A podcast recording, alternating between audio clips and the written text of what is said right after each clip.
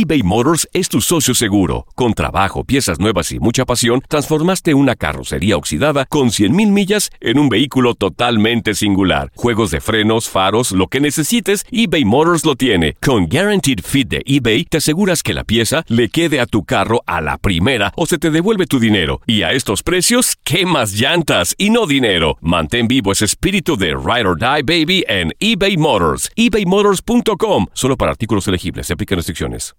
En Enganchados, nuestro deber es decirlo y tu deber es saberlo. En el mundo deportivo, esto sucedió hoy en la historia.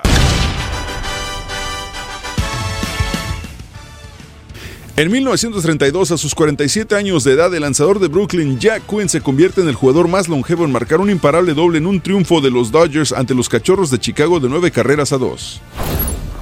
El 7 de junio de 1942, River Plate golea a Chacarita por 6 a 2 con dos tantos de Ángela Bruna, dos de Adolfo Pedernera y dos de José Manuel El Char Moreno.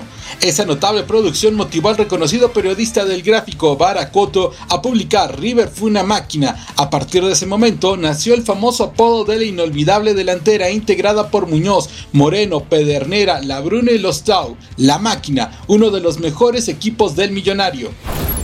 En 1966, en el draft de las ligas mayores, los Mets de Nueva York deciden no elegir a Reggie Jackson. Prefirieron seleccionar al catcher de Antelope Valley High School, Steve Chilcott, con la primera ronda. Reggie Jackson se convirtió en Mr. October, uno de los jugadores más exitosos de las grandes ligas, mientras que Steve Chilcott nunca le alcanzó para salir de las ligas menores.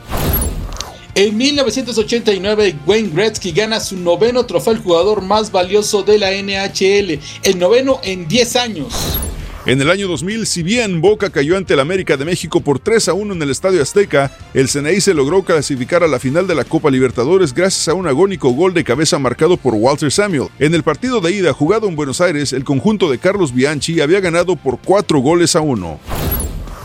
Siete años después, el 7 de junio del 2007, Boca se metió a la final de la Copa Libertadores nuevamente, luego de golear en la bombonera al Cúcuta colombiano por 3 a 0.